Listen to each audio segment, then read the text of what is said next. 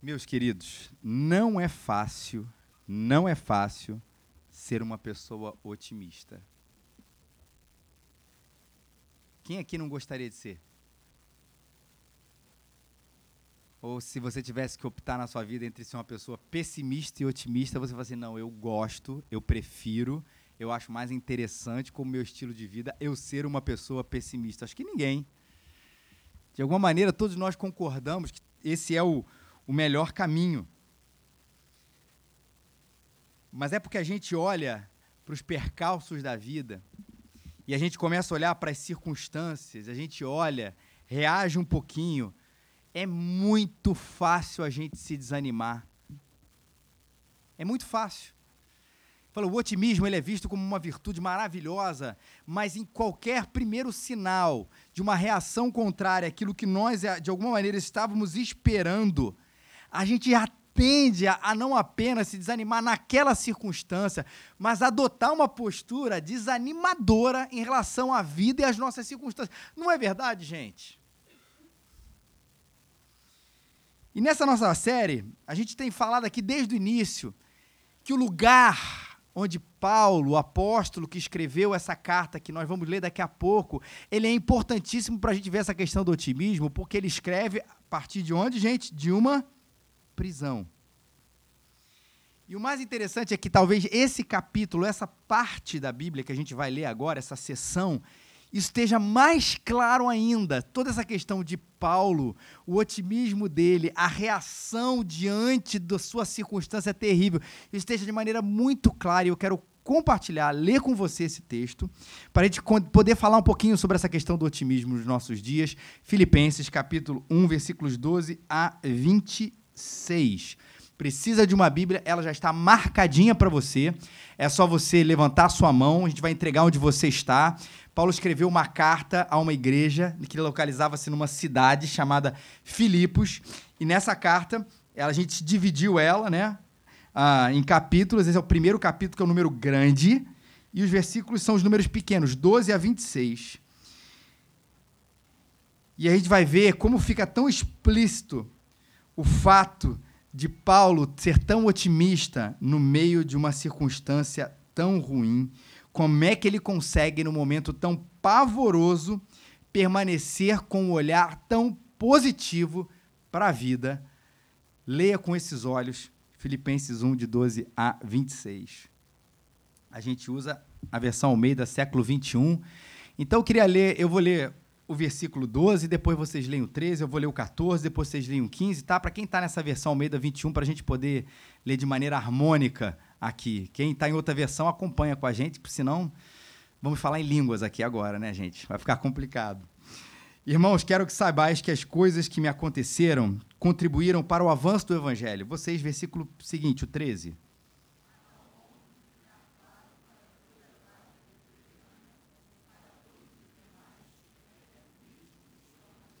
E animados pelas minhas prisões, a maior parte dos irmãos no Senhor tem muito mais coragem para falar sem medo a palavra de Deus.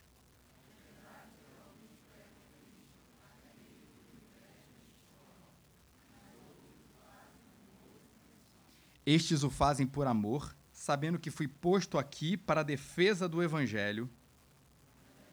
Anunciam Cristo por discórdia, não com sinceridade pensando que assim podem aumentar o sofrimento das minhas prisões, mas que importa, de qualquer forma, contanto que Cristo seja anunciado, quer por pretexto, quer não, alegro-me com isso e sempre me alegrarei, pois sei que isso resultará em salvação para mim, pela vossa súplica, de Jesus Cristo segundo a minha intensa expectativa e esperança de que em nada serei decepcionado. Pelo contrário, com toda ousadia, tanto agora como sempre, Cristo será engrandecido no meu corpo, seja pela vida, seja pela morte, pois para mim o viver é Cristo e o morrer é lucro. Mas se o viver no corpo resulta para mim em fruto do meu trabalho, não sei então o que escolher.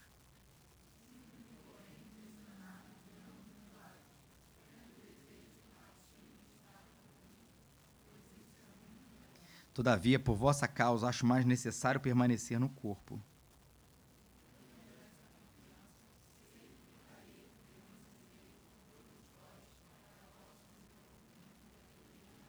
Para que cresça o motivo de vos orgulhardes em Cristo Jesus, por minha causa, pela minha presença de novo entre vocês. Só até aí, gente. Eu estou preso. Você imagina, você está preso você não tem liberdade para ir e para vir. Você não pode ver seus amigos. Você não pode ver o sol nascer. Você não pode ir para a praia. Você não pode sentar no seu sofá. Você não pode andar por onde você quer. Você não pode comer o que você gosta. Você não pode tomar o café com seus amigos. Você imagina você ser privado de absolutamente tudo. Para para pensar um pouquinho. Como é que estaria você nesse momento? Como é que estariam os seus pensamentos? Ou seja, o que, você estaria pensando se você tivesse nesse momento aqui dessa prisão, sem poder fazer essas coisas todas? Como é que estaria o seu humor? Como é que estaria o seu ânimo? Como é que estariam as suas perspectivas, o seu olhar para o futuro, o seu olhar para o presente, se você estivesse no lugar do apóstolo Paulo ou de qualquer outra pessoa presa? Talvez a pergunta mais importante: como é que estaria o seu relacionamento com Deus se você estivesse nesse lugar? Pensa. Tente responder isso para você. Você está preso. O que está passando dentro de você? É difícil ter uma perspectiva, perspectiva boa da vida, não é verdade? É difícil não ficar desanimado. É difícil quase que não entrar em depressão ou numa tristeza profunda. É difícil não questionar Deus por mais forte que seja a sua fé, é difícil não questioná-lo. Mas olha o que, que Paulo fala a respeito da prisão dele. Irmãos, quero que vocês saibam que as coisas que me aconteceram contribuíram para o avanço do Evangelho. Olha a frase, que não é hipócrita, que não é fruto de um super-homem, a gente vai ver isso aqui, que não é fruto de uma pessoa mais especial do que eu ou do que você.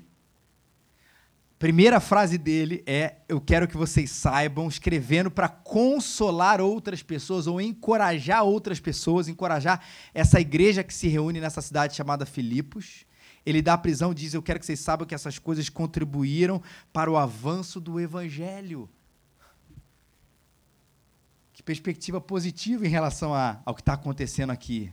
Eu estou preso, a situação está brava, mas olha como isso aconteceu para que o evangelho progredisse. E ele diz por quê? A tal ponto de ficar claro para toda a guarda pretoriana e para todos os demais que é por Cristo que eu estou na prisão. Esse é o motivo. Na verdade, é a razão, né? O evangelho está progredindo de que maneira, né? O instrumento, a guarda pretoriana está sabendo por todo, toda a guarda pretoriana está sabendo e todos os demais que é por causa de Jesus que eu estou na prisão. Quem é essa guarda pretoriana? Uma divisão aí de elite que cuidava principalmente ou especialmente, na verdade, dos interesses do imperador. Eles tinham um salário melhor. Era difícil entrar na guarda pretoriana, porque os critérios eram muito mais altos para eles fazerem parte dessa guarda. E o que aconteceu?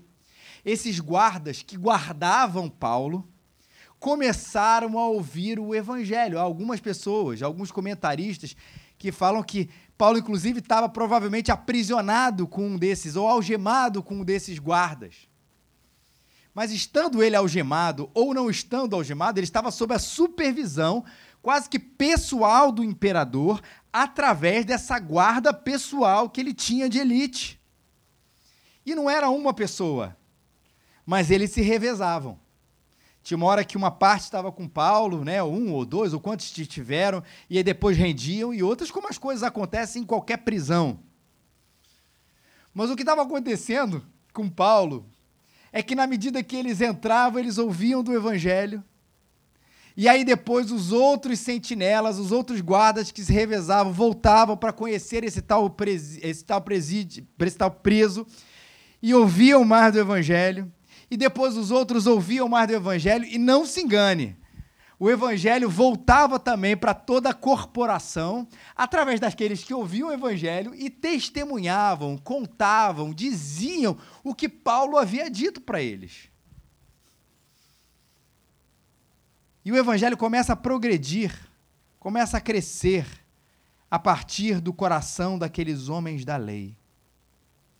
Nós não sabemos exatamente se um se converteu, se vários se converteram, se todos se converteram.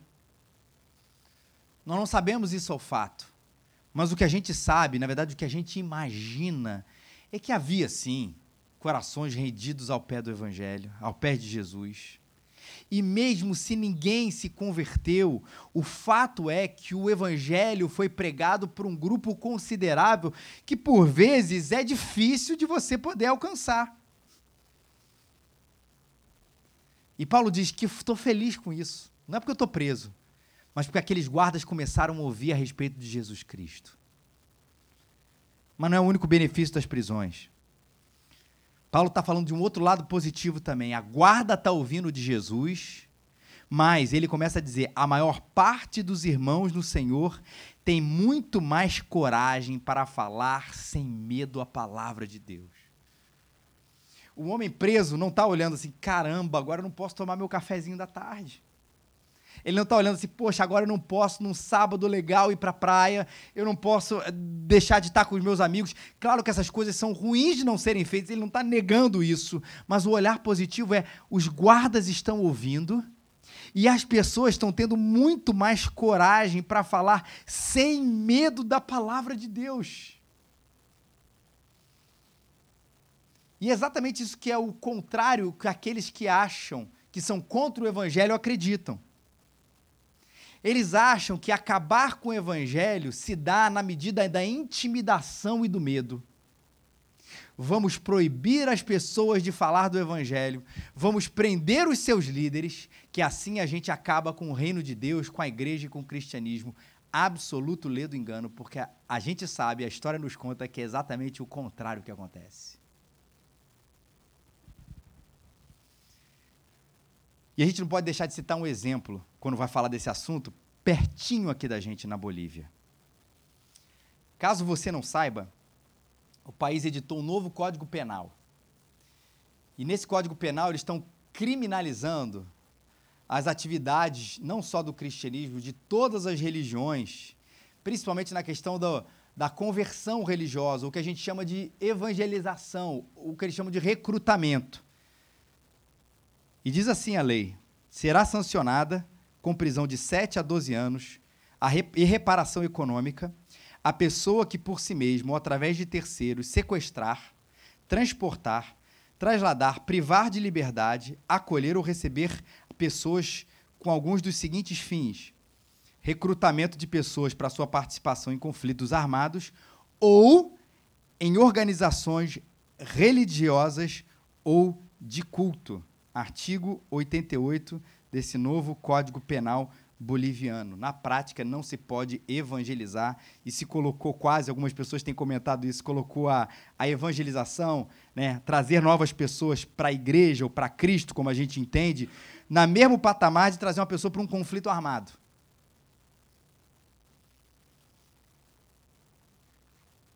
E o que, que começou a acontecer com a Bolívia a partir disso? O que, que, na verdade, provavelmente um governo esperava que aconteceria com a Bolívia. Olha, daqui a algum tempo, esse negócio vai entrar aqui em vigor e não se pode recrutar pessoas para as religiões, novas pessoas para as religiões. E aí, por consequente, você está entendendo que vai acabar com a liberdade religiosa. E aí, o que, que se espera? Caramba, agora a gente vai frear a igreja e a gente vai deixar todo mundo com medo e a gente vai deixar todo mundo aí a, a, sem querer fazer a obra de evangelização. Ledo engano, acontece o contrário. Uma fotinho aqui dos, dos pastores e de alguns cristãos lá, a partir dessa experiência. Essa foto é nova mesmo. É lá agora, nesse momento da Bolívia. Semana passada, enfim. Gente protestando na rua, cristãos protestando na rua, cristãos orando, líderes se unindo em prol do evangelho, porque estão dizendo: nós não vamos nos intimidar. Nós não vamos deixar que uma lei humana permita ou faça com que a gente recue, o reino de Deus irá avançar. E existe uma frase clássica quando fala sobre esse assunto de Tertuliano: o sangue dos mártires é a semente da igreja. Ou seja, quanto mais gente sofre, mais a igreja cresce. Quanto mais perseguição, mais o florescimento da igreja. Quanto mais tentam nos acuar, mais a gente avança. Pode tirar, Marcelo, obrigado. E isso não é uma experiência apenas boliviana. É uma experiência que Paulo está dizendo que aconteceu com ele, com a igreja, no seu tempo, muitos e muitos anos atrás, no seu tempo, com a igreja lá em Filipos. Ele é preso, provavelmente como um sinal de intimidação à igreja. Não queremos mais que esse Paulo e esses perturbadores aqui, esses homens que não adoram o imperador, esses homens que não submetem integralmente às leis, porque quando as leis elas vão contra a palavra de Deus, a gente fica com a palavra de Deus, vão prender o seu grande líder. Qual foi a resposta? As pessoas estão falando mais e mais do evangelho e Paulo qualifica isso aqui, gente, com mais coragem, sem medo, a palavra de Deus, porque ela não é uma obra humana. Esse é o real motivo disso. Não é fruto, o cristianismo, a fé cristã, Jesus no nosso coração, não é fruto da nossa comodidade. O que eu quero dizer com isso? Poxa, achei ali uma religião tranquila, que não vai me incomodar, que vai me fazer me sentir bem o tempo inteiro, né? Que eu vou ficar tranquilo, confortável aqui, tranquilo. Não é isso que o cristianismo está propondo. C.S. Lewis ele comenta sobre isso. Ele diz o seguinte: se você quer uma religião que faça você sentir realmente confortável, então eu certamente não recomendo o cristianismo. Então, como é que uma religião que vai trazer, tirar você da sua zona de conforto, que se você fosse um boliviano, estaria ameaçando a sua liberdade de ir e de vir. Como é que você acha que num ambiente assim, essa religião, colocando aqui, ou esse movimento vai crescer? Humanamente falando, é um péssimo marketing, né? Adquira o produto cristão. Você não vai se sentir bem muitas vezes e você pode ser perseguido. Vai ser um sucesso de vendas. Mas não vai mesmo. Ninguém vai querer comprar esse produto, gente. Mas ele não é um produto cristão, um produto humano. Ele não é uma obra humana. É Deus no coração da gente, fazendo com que esse nosso incômodo, às vezes, que ele traz na nossa vida, por vezes Deus nos consola, por vezes Deus nos incomoda, mas em ambos os lugares ele nos atrai a Ele. Por vezes, nós nos sentimos confortáveis enquanto liberdade de culto que temos hoje no Brasil, isso nos atrai a Ele, ou deveria nos atrair a Ele, agradecimento por essa liberdade, ou no meio onde nada disso pode acontecer, e ainda assim, pessoas são atraídas a Ele. Como é que isso acontece, gente? Não é uma obra humana é uma obra do Espírito Santo, de Cristo no coração da igreja, no meio da igreja, no seu, no meu coração, fazendo com que a gente aceite essa loucura. Só um recadinho aqui para você, um PS. Eleições 2018 no Brasil. Fazendo propaganda de ninguém, mas por favor, veja o que o seu candidato acha sobre o assunto liberdade religiosa. E veja o que, que ele acha sobre a ação do Evo Morales na Bolívia sobre esse assunto. É importantíssimo que você saiba o que ele pensa sobre esse assunto. Não é só isso, tá? Não é o único critério que a gente faz, mas é importante que a igreja saiba o que os candidatos pensam sobre esse assunto, liberdade religiosa e a posição que ele tem sobre o Evo Morales na Bolívia. Fecha o parênteses, hashtag, fica a diga, outubro 2018, eleições é logo ali. Mas olha quanta coisa boa ele vê na prisão. E havia um grupo, que provavelmente líderes também da igreja, que tinha suas críticas a Paulo. Provavelmente, pela posição que Paulo ocupava, eles sentiam inveja de Paulo.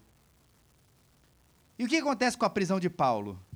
Ele diz: pensando assim, esses líderes, acham que eles podem aumentar o sofrimento das minhas prisões. Começam a achar que Paulo, ah, Paulo está preso, viu? Olha o que aconteceu com ele. É uma fraude. Viu? Desdenhando dele, usando a prisão contra ele. Olha o que aconteceu com ele. Talvez ele não seja um líder de verdade. E Paulo, mais uma vez, olha que otimismo de Paulo. Ele vai dizer assim: mas o que, que importa? De qualquer forma, contanto que Cristo seja anunciado, quer por pretexto, quer não, alegro-me com isso, sim, sempre me alegrarei. Paulo diz: eles estão proclamando Jesus por discórdia. Eles estão proclamando Jesus sem sinceridade. Mas sabe o que acontece? Paulo diz: não me importa. Cristo está sendo anunciado, seja por um bom motivo ou não, eu vou me alegrar com isso porque o nome de Jesus está sendo espalhado. Olha que coisa sensacional, gente. Você está preso e aqueles guardas que estão lá para deixar você na linha, eles agora estão felizes porque eles estão ouvindo o evangelho. E você não pode em nenhum lugar para pregar o evangelho. Você não pode em nenhum lugar para fazer absolutamente nada. Você tem que ficar confinado naquela prisão. Que algumas prisões brasileiras podiam ser comparadas a resorts, comparadas ao que Paulo estava ali sofrendo. E ele fala assim: caramba, mas o evangelho está chegando a mais e mais pessoas porque as pessoas estão tendo ousadia para falar. E estão fazendo propaganda contra mim. Olha o Paulo preso, viu? Olha o lugar dele. Na verdade, ele merece estar tá ali. E com isso eles começaram a falar mais do evangelho, né? Agora eu vou tomar o lugar dele. E eles estão fazendo isso não por sinceridade, não com coração bom, mas estão fazendo isso por outros motivos de corte. Mas o Jesus Cristo está sendo pregado. Paulo diz: que coisa boa. A palavra de Paulo é o seguinte, gente: eu me alegro com isso, sempre me alegrarei. Importante esse versículo 18 para ser olhado na sua integralidade. Paulo está dizendo aqui que ele está feliz porque Cristo, o verdadeiro Jesus, está sendo pregado, mesmo que por um motivo ruim. Por discórdia, por insinceridade. Não que ele diz que assim, isso é uma situação maravilhosa, mas que bom, o evangelho está sendo pregado. Ele não está dizendo que ele está feliz, que a gente usa esse versículo para falar assim, ó, tem gente falando de Jesus em qualquer canto, que bom, desde que estejam falando sobre Jesus. Não, não é isso que Paulo está dizendo. Paulo está dizendo que o verdadeiro Jesus, o Jesus da palavra, o Jesus que morreu na cruz, está sendo pregado, às vezes por motivos de discórdia e sem sinceridade. Ele não está feliz porque tem um Jesus maluco sendo pregado aí. Porque a gente pega essas igrejas malucas e fala, pelo menos estão pregando Jesus. Não. Não estou feliz com isso, não.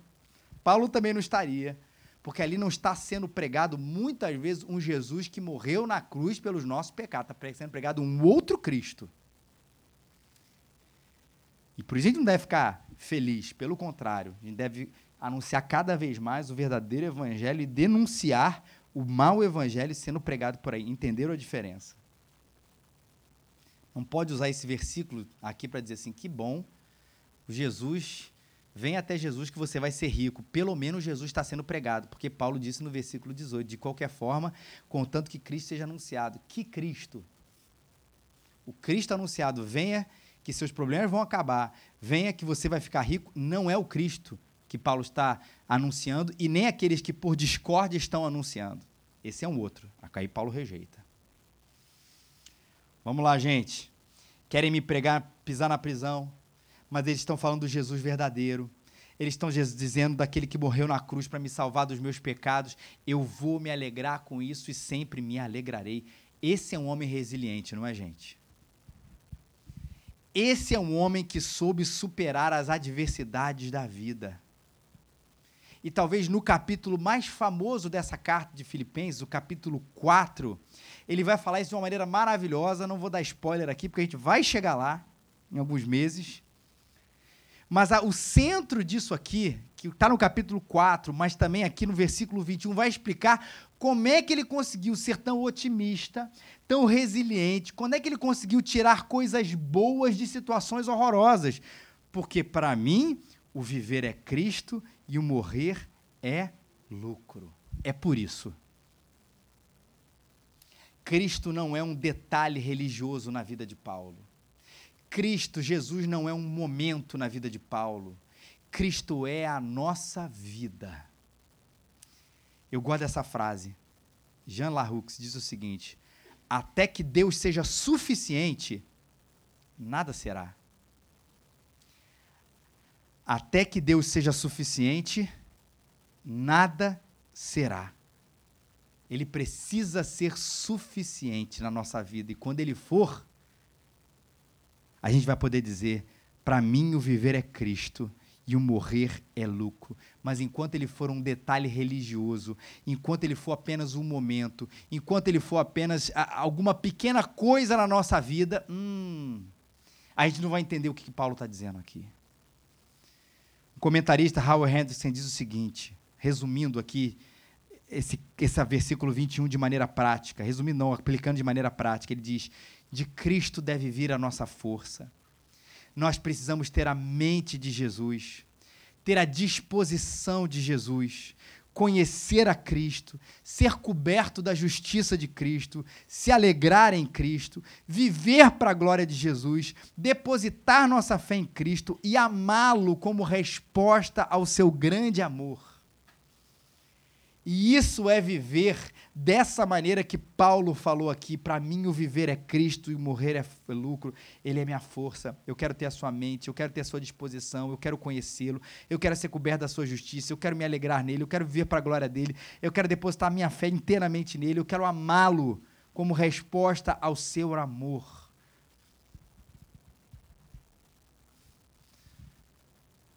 É por isso que é possível tirar coisas boas de situações ruins. Porque as situações ruins, elas de fato não são tão ruins quando a gente percebe a ação e o mover de Deus na história através das nossas situações ruins. Por isso que Paulo dizia: Eu até prefiro estar com Jesus agora. E ele se sente dividido nesse momento. Ah, eu gostaria de estar com Jesus, mas ao mesmo tempo, se eu ficar mais aqui na terra, eu posso trabalhar mais para Cristo. E aí é o do versículo 22 a 26, é basicamente Paulo discutindo isso. Olha, se eu ficar aqui, eu consigo trabalhar mais para ele, mas se eu ficar com Cristo, se eu for para Jesus, vai ser ainda melhor, porque meu coração deseja ele. Ele é o centro da minha vida, ele é o centro da minha existência. Por isso, para terminar, e a gente tomar uma aguinha daqui a pouco, como é que a gente pode tirar coisas boas de situações ruins? Como é que a gente pode ser tão resiliente, tão positivo? Você precisa de uma coisa: acreditar que você não é o centro da história, Deus é. Por que, que Paulo conseguiu? Eu estou usando propositalmente a palavra positivo, que é uma palavra que talvez chame mais a nossa atenção. Como é que ele conseguiu ser tão positivo? Ele não olhou para ele. Porque eu não consigo ser positivo olhando para mim na prisão. Aí, meu querido, não tem nada de bom em estar ali. Nada. Se está em voga a minha liberdade, se está no centro o meu bem-estar, se está no centro a minha felicidade, é impossível, é impossível ser feliz na prisão. Mas ele não olhou para ele. Ele não olhou para a sua história. Ele olhou como Jesus estava sendo exaltado. Ele olhou para o que Deus estava fazendo ele olhou para como Deus estava governando a história. Por isso ele diz: Eu estou feliz porque o evangelho progrediu. Eu estou feliz porque a guarda pretoriana sabe de Jesus. Eu estou feliz porque a igreja está falando mais sobre Jesus com mais ousadia. Eu estou feliz que até aqueles líderes que queriam me destruir estão falando mais de Jesus por causa da minha prisão. Por isso que eu estou feliz, porque eu não sou o centro. Jesus é o centro. A história não tem a ver comigo, a história tem a ver com o Evangelho, tem a ver com Deus, e Paulo sabia disso. Agora, você não sai daqui dizendo assim, eu quero imitar Paulo. Porque Paulo era um aluno, um ótimo aluno, tá? Mas ele era um aluno. Sai daqui dizendo, eu quero ser como Jesus. E aí sim, esse foi perfeito. Ele viveu grande sacrifício. Ele disse certa vez que o seu alimento, a sua vida, era fazer a vontade do Pai. Quando a gente fala de alimento, gente, não está falando de sobremesa, não está falando de detalhe, a gente está falando daquilo que sustenta a nossa vida, que Jesus está dizendo. O meu sustento é fazer a vontade de Deus. E ele não viveu isso de maneira teórica. Ele morreu para que a gente tivesse vida. Ele abdicou da sua vida para que a gente tivesse vida, porque ele queria fazer a vontade do Pai. Ele morreu por amor e por justiça a nós. Ele morreu e viveu lendo toda a sua história pelo olhar divino. E por isso, ele também na cruz, morrendo ali naquele momento, sofrendo, na verdade, naquele momento, diz: Pai, perdoa, porque eles não sabem o que fazem. Quando Pedro tenta defender Jesus, tem um episódio desse, onde os guardas vão prender Jesus. E Pedro, um outro apóstolo, amigo de Jesus, tenta defender Jesus para que ele não seja preso. Pedro pega a sua espada, corta a orelha de um soldado. Diz assim, cara, não se preocupa, Jesus, a gente vai conseguir fazer com que você seja preso. E Pedro vai lá, restaura inclusive a, a orelha desse soldado, a orelha desse, desse comandante.